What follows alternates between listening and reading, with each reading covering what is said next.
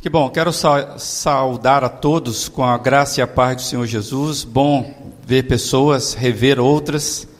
E sabemos que tem gente nos visitando aí, que Deus abençoe você. Se sinta muita vontade nessa casa, essa casa é do Senhor Jesus e nesta casa todos nós somos igualmente bem-vindos porque é dele. É, tá aí o título da nossa mensagem, tipo de pessoa que faz a igreja avançar. Eu tiraria a pessoa, eu colocaria assim, tipo de gente que faz a igreja avançar. E eu queria já fazer um desafio para você. Que a, ao final dessa minha fala, que vai ser breve, espero, você seja capaz de responder se você está de fato entre, o, entre o, tri, o tipo de gente que faz a igreja avançar. Toda a minha fala você deve reverberar para você mesmo. Você é o tipo de pessoa que faz a igreja avançar.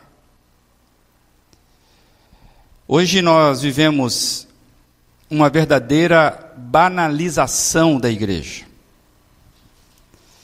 Igreja, para muita gente, virou um termo sem significado profundo ou concreto, esvaziado mesmo. Se você pergunta para a pessoa o que é igreja, você pode ter respostas surpreendentes de forma negativa.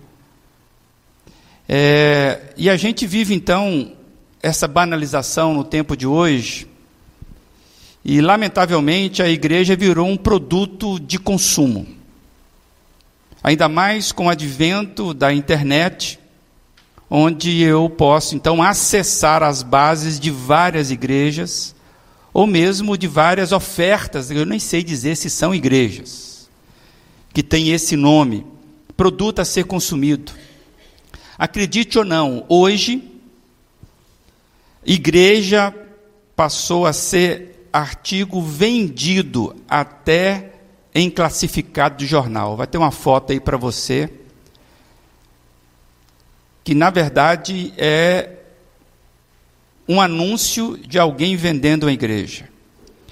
Um anúncio diz assim: Igreja evangélica completa é colocada à venda no Mercado Livre e OLX.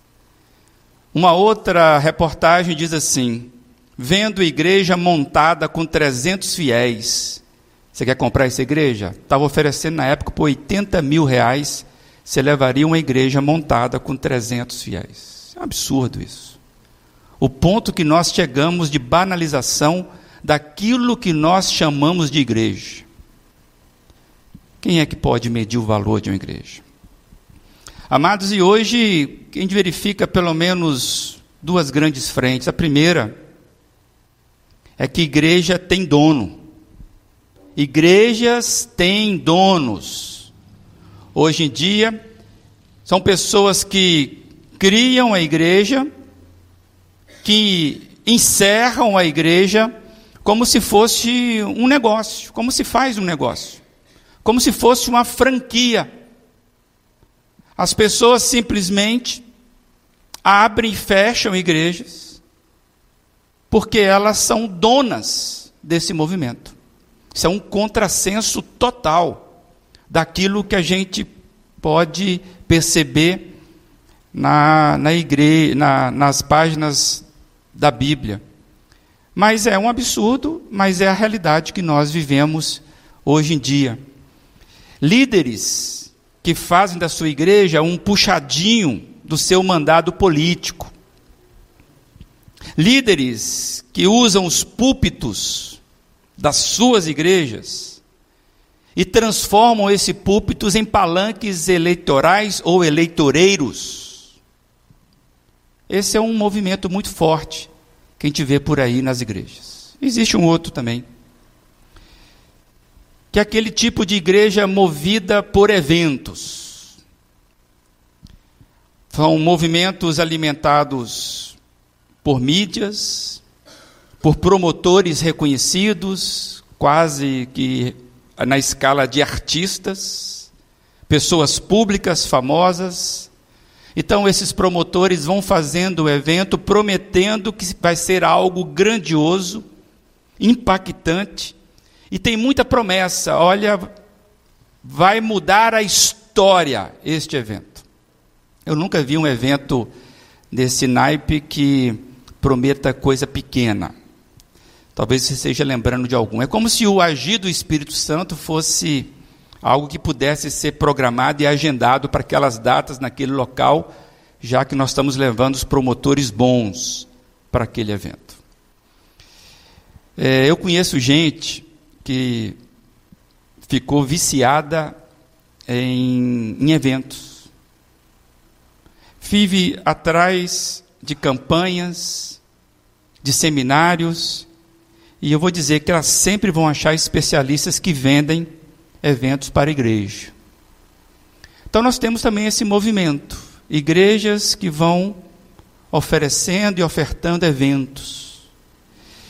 Eu não estou dizendo, eu quero que você entenda isso, eu não estou dizendo que todos os eventos promovidos pelas igrejas e para as igrejas, que todos eles são de cunho duvidosos.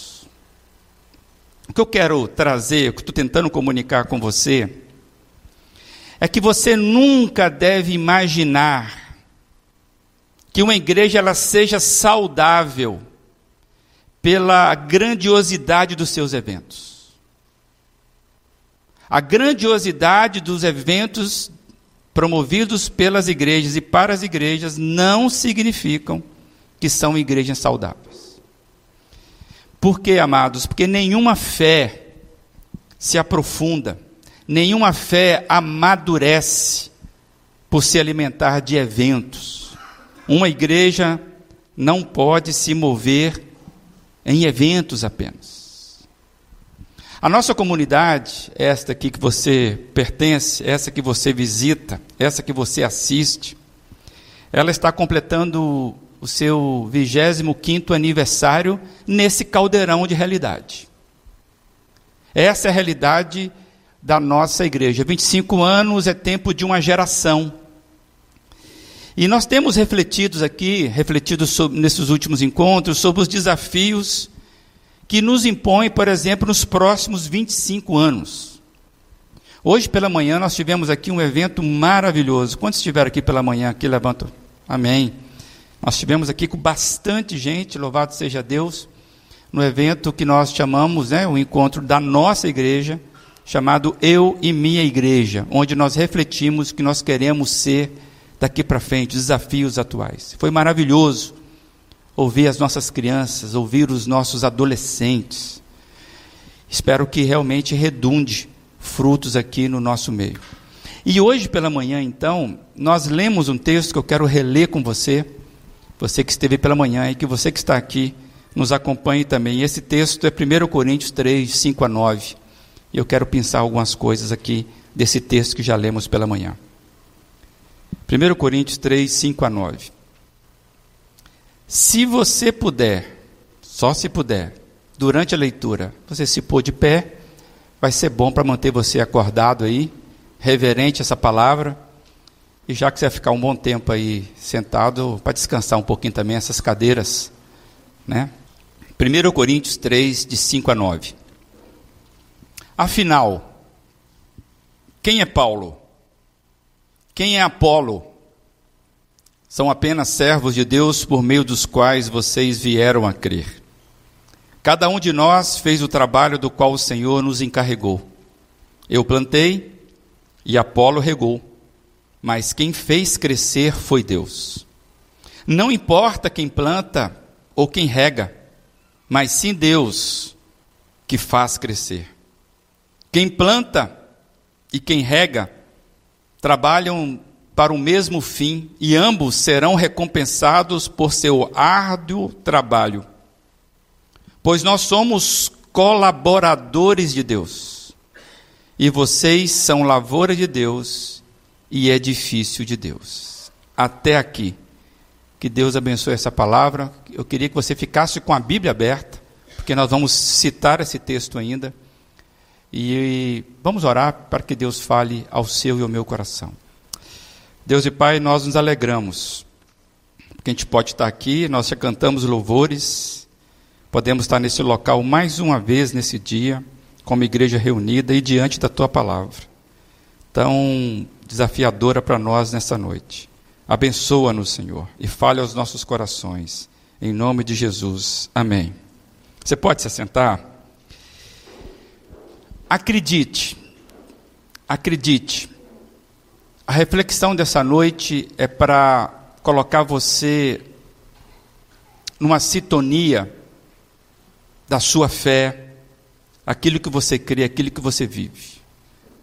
Estou fazendo isso com muito carinho, com muito amor, e eu pretendo dirigir essa palavra à minha igreja. Você que não é da minha igreja, se sinta bem à vontade para se localizar aí nessa palavra, porque a palavra é do Senhor Jesus.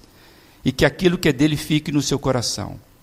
Como nós iniciamos essa noite, que tipo de pessoa é você dentro de uma igreja? Amados, uma igreja saudável, e queremos uma igreja saudável, uma igreja madura, e nós desejamos uma igreja madura. Igreja assim não se constrói rapidamente. Igreja não se cria numa canetada. Sabemos que o que faz uma igreja não são, por exemplo, os seus templos, a sua liturgia, o seu contrato social, isso não faz igreja. A igreja é um processo e a maturidade de uma igreja não vem com muita rapidez. Quando a gente lê um texto como esse, que você está com ele aberto aí, nós acabamos de ler 1 Coríntios 3, quando a gente olha para as páginas do Novo Testamento, a gente vê algo completamente diferente daquilo que se vê por aí, como nós já comentamos aqui na abertura, agora há pouco. E eu vejo algumas coisas quando eu olho para o texto, que eu quero dividir rapidamente com os irmãos nessa noite, visando o quê? Extraindo desse texto e pode ser que as coisas que nós queremos extrair, claro que não é o, a completude do texto, é apenas algumas frações que nós iremos puxar. Mas a minha ideia é que você e eu, fazendo isso, a gente possa ser ajudado a identificar o tipo de gente que faz a igreja avançar. Qual é o tipo de gente que faz a igreja avançar? Então você precisa ser lido por esse texto hoje. E quando eu volto para o texto, eu vejo, logo no início, que a igreja não deve alimentar culto à personalidade. A igreja não deve alimentar culto à personalidade. O verso 5, onde nós começamos, diz assim: Afinal, quem é Paulo? Quem é Apolo? Nós sabemos quem é Paulo nós sabemos quem é Apolo. Amados, fica claro que para nós a evidência nunca foi na pessoa que executa, mas o que ela executa. Numa igreja, são as funções sendo executadas que vão produzir frutos, não as pessoas. E eu espero que você não se confunda no que eu estou trazendo.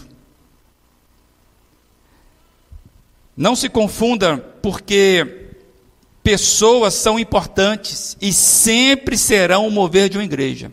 Nós não estamos menosprezando pessoas.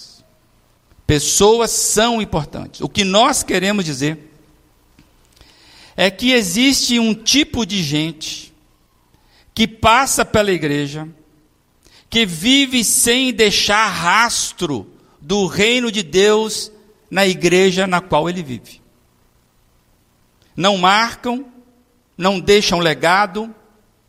Parece que foi apenas um consumidor, um assistente, no sentido vem só para assistir. Inclusive é um verbo bastante usado. Ah, eu vou na igreja assistir o culto. É muito comum isso. Então, quando nós destacamos que não é a pessoa, mas o que ela exerce em Deus, nós não estamos menosprezando as pessoas. Estamos dizendo e chamando a atenção que existem pessoas que vão passando pela igreja, parece que não deixa nem a sombra delas. Numa igreja saudável, amados, funções são do mesmo peso e elas são complementares. É por isso que Paulo diz: cada um de nós fez o trabalho do qual o Senhor nos encarregou. É trabalho, dá trabalho na igreja. E nós sabemos bem as funções de Paulo, sabemos bem as funções de Apolo, e elas eram exatamente assim, iguais em peso e complementares eram servos iguais a serviço do Evangelho. Paulo era um plantador de igreja. Paulo tinha um trabalho de pioneirismo. Ele queria ir a lugares onde o Evangelho não tinha nenhuma expressão e ele queria começar um trabalho do zero. Essa era a missão de Paulo, esse era o chamado de Paulo. Então, Paulo era um plantador de igreja, especialmente em lugares onde ninguém havia pregado. Inclusive, nós utilizamos esse termo apostolado até hoje para esse tipo de chamado.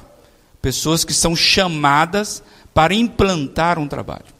Apolo, companheiro de Paulo, ele não fazia assim. Apolo já trabalhava numa igreja já implantada. O ministério de Apolo era edificar os membros, era firmar os membros na fé, era desenvolver a fé daqueles membros. Então eram pessoas diferentes, com vocações diferentes, exercendo o seu ofício, o seu dom de forma complementar. Qual dos dois eram mais importantes? É isso que o texto está jogando na terra. Quem é Paulo?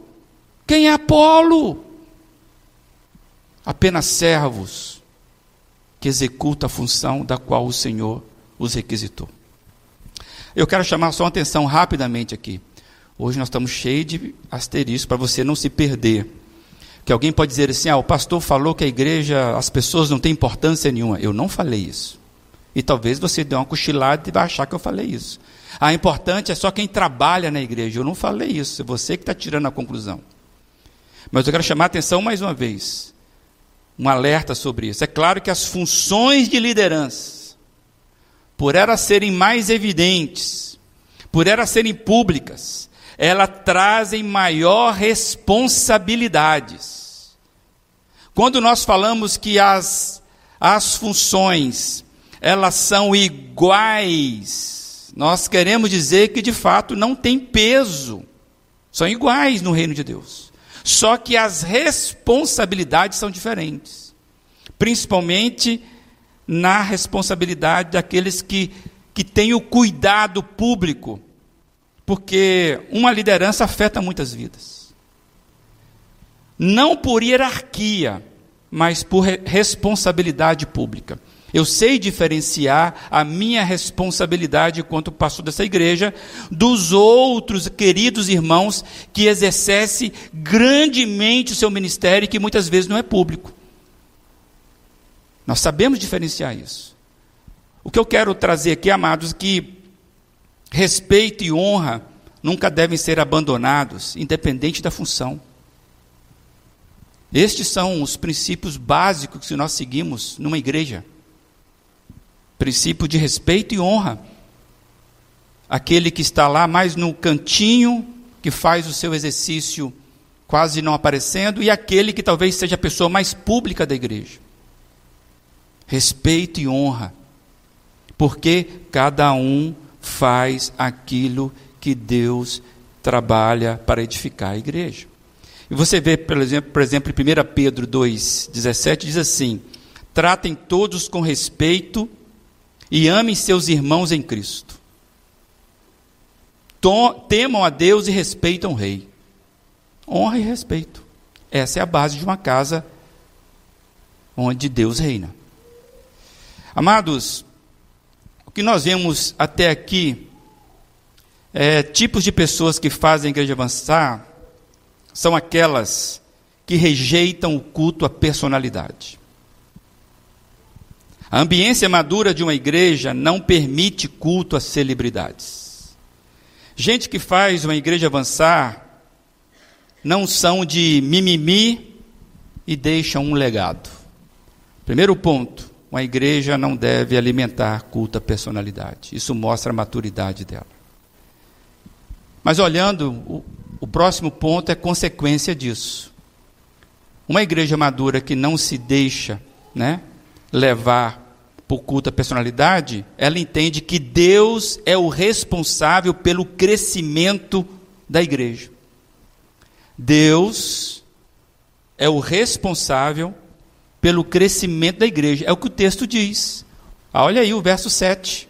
O verso 7 diz assim: Não importa quem planta ou quem rega, mas sim Deus que faz crescer, ou numa versão que dá o crescimento. É muito claro para nós isso. E aí eu quero chamar mais uma atenção para você, porque você pode estar sendo enganado aí numa lógica que não é a lógica do reino. Se Deus é o responsável pela igreja, pelo crescimento da igreja, então, o que, é que eu vou fazer? Amados, esta verdade de que Deus é o responsável pelo crescimento da igreja, não deve nunca nos enganar. Pois se Deus é responsável pelo crescimento da igreja, nós devemos nos comprometer com isso. Uma igreja saudável comprometida com aquilo que o seu Senhor está comprometido. E o Senhor, nosso Deus, está comprometido com o que na igreja? Deus está comprometido com o que nessa igreja? E onde você está com relação a isso? Tem muita gente que parece que luta contra o crescimento da igreja. Não querem novidade na igreja. Querem a igreja do mesmo jeito. Querem a igreja de 25 anos atrás. Tem gente que não entende que o nosso compromisso é com aquilo onde Deus está. É aquilo onde Deus se comprometeu. Amados, nós devemos nos comprometer com aquilo que Deus se comprometeu. Uma igreja saudável é comprometida com aquilo que o seu Senhor está comprometido. Então, amados, nós devemos sonhar com isso, nós devemos amar isso, nós devemos esperar isso, nós devemos orar por isso. Me parece que muitas vezes isso não é preocupação de uma igreja um organismo saudável, ele cresce. Você é pai, você é mãe. Você sabe disso. Uma criança saudável, ela cresce. Mas ela precisa o quê? De cuidado, ser alimentada. Ela não cresce naturalmente. Naturalmente ela vai definhar. Se você não alimentar, não cuidar dela. É assim que Deus age na igreja. O crescimento de uma igreja passa pelas mãos de quem planta, pelas mãos de quem rega, daqueles que estão envolvidos onde Deus está envolvido, daqueles que estão envolvidos onde Deus vai atuar. Quando a gente olha para os próximos 25 anos da nossa igreja, a gente precisa estar envolvido com aquilo que Deus vai trabalhar. Nós precisamos envolver com aquilo onde Deus vai atuar. Porque se nós perdermos o foco, amados, nós podemos comprometer toda uma geração. Vamos errar nas decisões próximas aqui. Isso pode comprometer a próxima geração, amados. Dos nossos filhos que estão aqui no nosso escola aqui. A igreja erra, claro que erra. Mas precisamos errar menos. Precisamos entender onde é que está o foco de Deus. Para que junto a gente possa entender que está em nossas mãos o legado da próxima geração. Amados, quando a gente vê que Deus é o responsável pelo crescimento da igreja, a minha pergunta é que o que o tipo de pessoa faz uma igreja avançar quando você olha para o desejo de Deus, para o sonho de Deus. eu fico pensando que um tipo de pessoa que faz a igreja avançar é aquela que não espera muita recompensa do êxito do seu trabalho atual. Ela sabe que a recompensa vem diretamente de Deus. Se eu fosse esperar, por exemplo, aquilo que eu imaginei quando eu estava fazendo essa mensagem em Deus, da reação dos irmãos, eu já teria abandonado esse microfone e ido embora. E pode ser a mesma coisa com você. Cara, eu vim na igreja hoje querendo ouvir algo diferente, o pastor me frustrou. É isso que eu quero dizer. A igreja é esse ajuntamento de pessoas que muitas vezes nós perdemos rapidamente o foco se nós não tivermos um propósito correto no nosso coração. E nós precisamos saber onde é que Deus age. Porque, amados, se eu for esperar o fruto do meu trabalho, na minha expectativa, pode ser que eu canse. Pode ser que você canse. Amados, o tipo de pessoa que faz uma igreja avançar, ela é consciente que ninguém cresce sozinho. Ninguém cresce independente ou independentemente. E aí eu queria fazer uma pergunta para você. Pensa aí. Quem são as pessoas que têm plantado e têm regado em sua vida? Quais são as pessoas que têm plantado e têm regado em sua vida? E é bom você lembrar do texto. O texto fala que Deus sempre trabalhou em parceria com pessoas. E eu quero desafiar a você a seguinte questão: você vai precisar se abrir para Deus, para que Deus trabalhe em sua vida. E sabe como é que Ele vai trabalhar isso? Não tem jeito.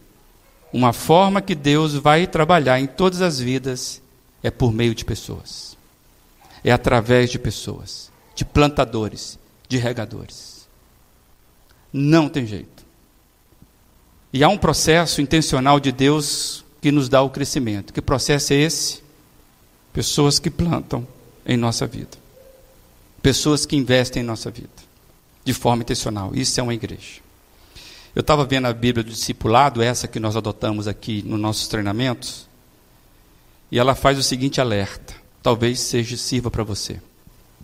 Se você não está vendo crescimento significativo em sua vida, bem pode ser que falte um mentor, companheiros que realmente o acompanhem. Ninguém cresce sozinho. E quando eu li isso, eu lembrei da minha vida. E eu louvo a Deus por Ele ter colocado em minha vida pessoas que investiram em mim, investiram em mim a semente do reino de Deus coisas que marcaram e frutificaram o meu coração. Talvez você está lembrando aí de pessoas que investiram na sua fé, na sua decisão por Jesus.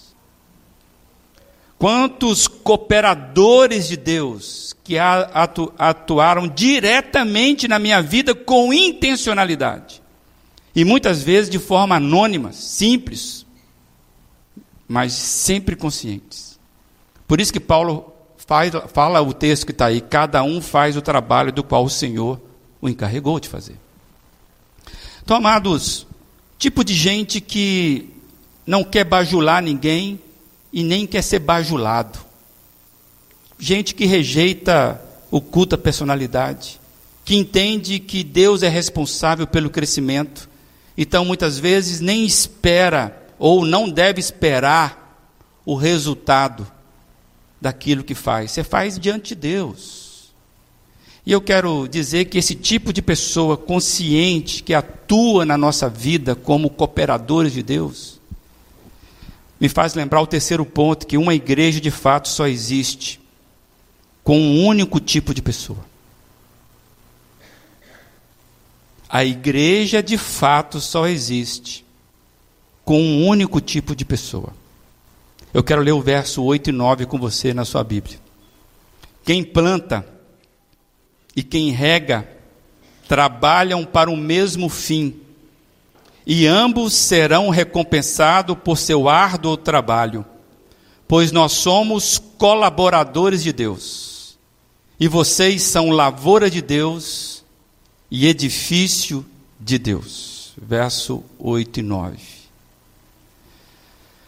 Amados, a igreja é um, é um constante exercício de dons das pessoas que a compõem.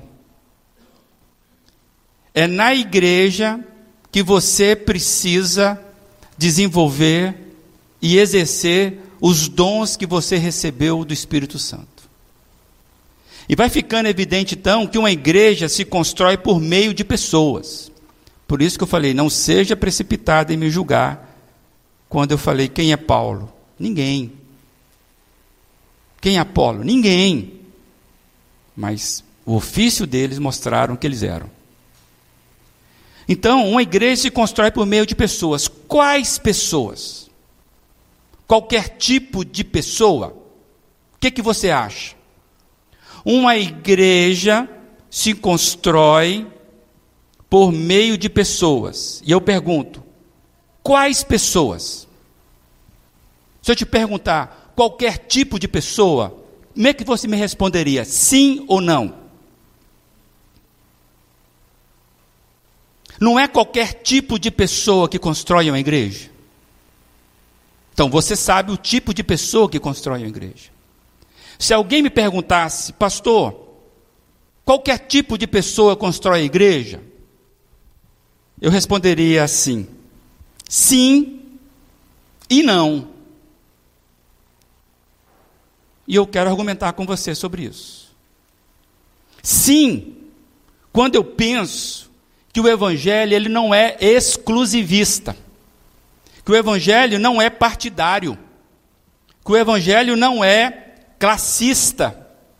O evangelho não está construindo sindicatos. A porta de uma igreja nunca deve exigir crachá de quem pertence ou não pertence. As pessoas de uma igreja nunca devem ser tratadas como associadas, como contratadas, sindicalizadas clubes. Amados, então, todas as pessoas, sem distinção de classe social, jeito de ser, cor, sexualidade, qualquer pessoa sem preconceito pode fazer parte de uma igreja. E talvez você está olhando para a sua vida e você é verdade. Teve gente que entrou numa igreja bêbado e hoje é pastor de igreja. Tem gente que entrou na igreja totalmente complicada na, vida da, na sua vida sexual. E hoje a pessoa é extremamente equilibrada, sexualmente, inclusive com seu casamento edificado. Então, no certo sentido, o evangelho ele inclui, graças a Deus, porque senão nenhum de nós teríamos. Então, uma igreja, quando você olha esse aspecto do Evangelho, ele, ele é a igreja para qualquer pessoa. Louvado seja Deus por isso. Mas, entretanto, todavia, uma igreja de fato só existe com um único tipo de pessoa. São as regeneradas são as, apenas aquelas que foram alcançadas pelo Evangelho, aquelas que foram lavadas pelo sangue do Senhor Jesus.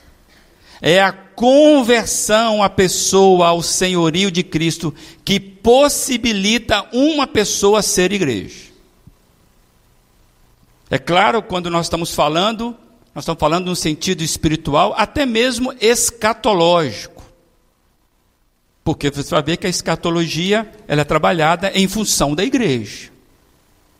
Basta você ler alguns, alguns apontamentos escatológicos do próprio texto bíblico. As cartas do Apocalipse foram para as sete igrejas da Ásia. Então é nesse sentido que eu estou dizendo. Mas historicamente, no sentido histórico, a igreja, a igreja local, cada igreja local, ela convivem dentro delas convivem pessoas que não são regeneradas. Há uma massa de pessoas não regeneradas dentro da igreja local.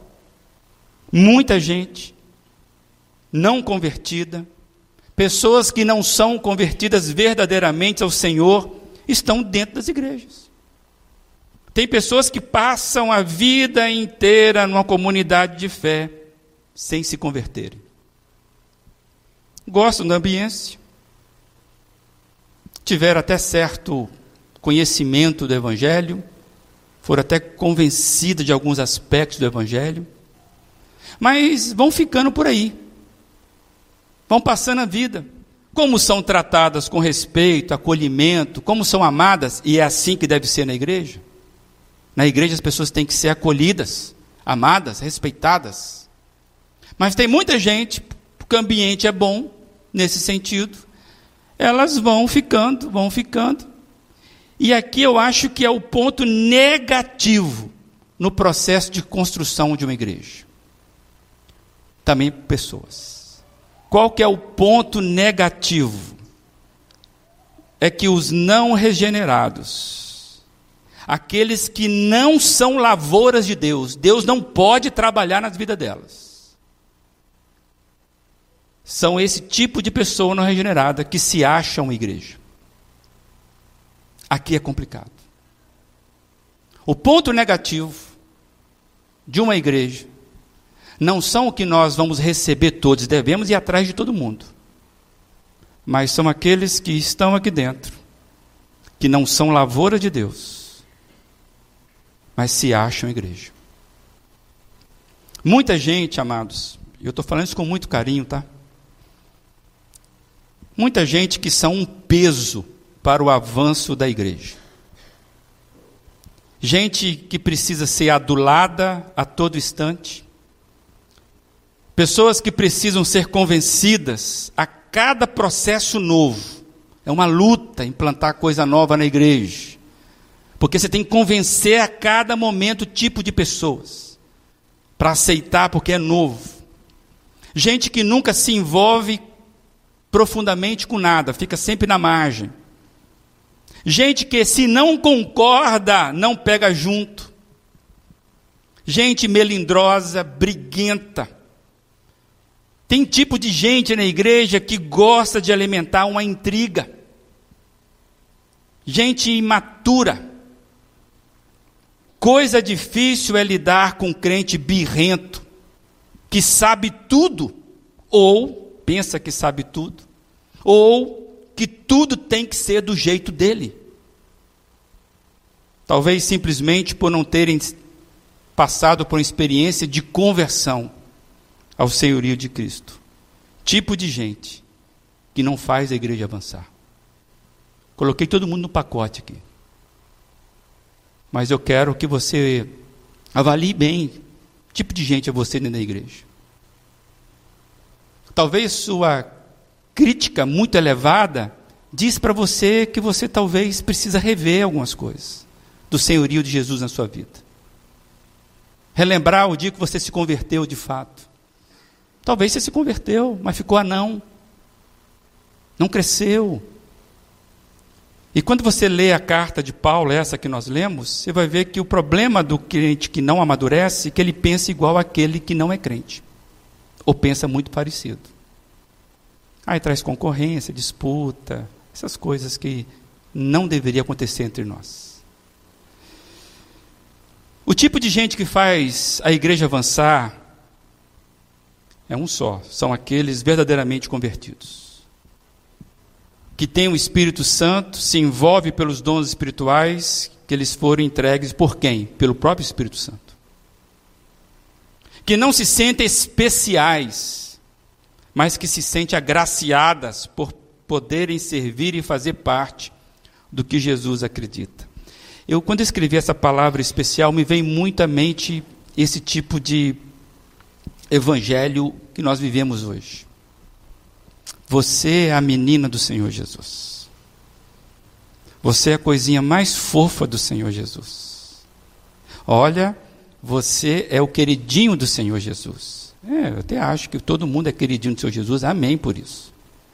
Mas isso tem criado uma certa certo tipo de pessoas que se acham muito especiais na igreja. E aí, quando elas não são tratadas como especiais, mas como quem é Paulo, quem é Apolo, quem é Pedro, vamos, vamos logo fazer as coisas. Ai, coração dói, porque eu sou especial. Queria desafiar você: que tipo de pessoa é você? Porque talvez a sua birra com essa igreja que você está esperando ser tratado como alguém especial. Você é especial para Deus, para essa igreja, você é um trabalhador e venha logo, que está faltando gente para ajudar. Que tipo de pessoas faz uma igreja avançar? Quero sugerir para você, diante do texto que nós lemos: tipo de gente que faz a igreja avançar são aquelas, primeiramente, que rejeitam o culto à personalidade, inclusive delas próprias. Tipo de pessoa que está consciente de que a recompensa vem direta do Senhor e não depende do êxito aparente do presente. Mas ela sabe que é do trabalho, é do serviço ofertado. Que tipo de pessoas fazem a igreja avançar, pastor? Tipo de gente que não fica de mimimi quando não é reconhecida, quando não é lembrada, quando não é visitada, quando não é festejada. Que tipo de gente faz a igreja avançar? Tipo de gente que é bem resolvida e que sabe cuidar e que sabe ser cuidada pelos outros. Uma grande dificuldade na igreja é pessoas que não querem ser cuidadas. Que tipo de gente faz uma igreja avançar? Tipo de gente que não fica esperando as coisas melhorarem, não fica esperando as pessoas melhorarem. Tipo de gente consciente de que ninguém cresce sozinho, ninguém cresce independente, ninguém cresce isolado. Então por que, que você se isola, gente? não se envolve em nada, ou absolutamente não quer se envolver profundamente naquilo que a igreja oferta. Sempre na margem, nunca na profundidade. Que tipo de gente faz a igreja avançar? Tipo de pessoa que entende que há um processo intencional de Deus em nos dar o crescimento. Tipo de pessoa que é verdadeiramente convertida e que exerce e cuida dos seus dons espirituais. Quem é que cuida dos seus dons espirituais? É você. Você precisa liderar os seus dons espirituais. Que nem os pais dessa criança precisam liderar esta criança. Não é nem eu nem você. Por isso nós estamos bem conscientes aqui. É isso aí. Você precisa cuidar e liderar os seus dons espirituais. Mais ninguém. É diante de Deus. Dons espirituais você cuida, porque eles foram recebidos da própria mão de Deus para a edificação da igreja. E é isso que você precisa ter consciência de você fazer isso na sua igreja. Tem um monte de gente que, primeiro, você vai perguntar, você sabe os seus dons, vão levantar a mão. Onde é que você desenvolve o seu dom? É um negócio muito complicado isso. Então eu queria refletir com você hoje sobre que você fosse para casa pensando que tipo de gente é você dentro da igreja. Que tipo de gente é você dentro da igreja? E você mesmo respondeu: só existe um tipo de gente que pode ser igreja. E não interessa o tamanho do calibre lá do, de Paulo, de Apolo. Queria que você fosse para casa pensando sobre isso. Que você refletisse diante de Deus. E que você tomasse uma decisão de ser gente que faz a igreja avançar.